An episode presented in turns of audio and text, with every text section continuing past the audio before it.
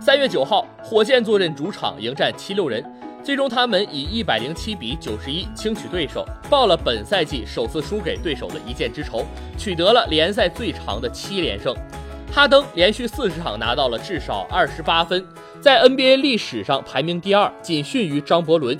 火箭方面，哈登拿到了三十一分、十个篮板、七次助攻、两次抢断；卡佩拉得到十八分、九篮板、四次助攻；戈登得到十七分、三次助攻；保罗得到四分、三篮板、八次助攻、两次抢断；杰拉德·格林拿到十四分。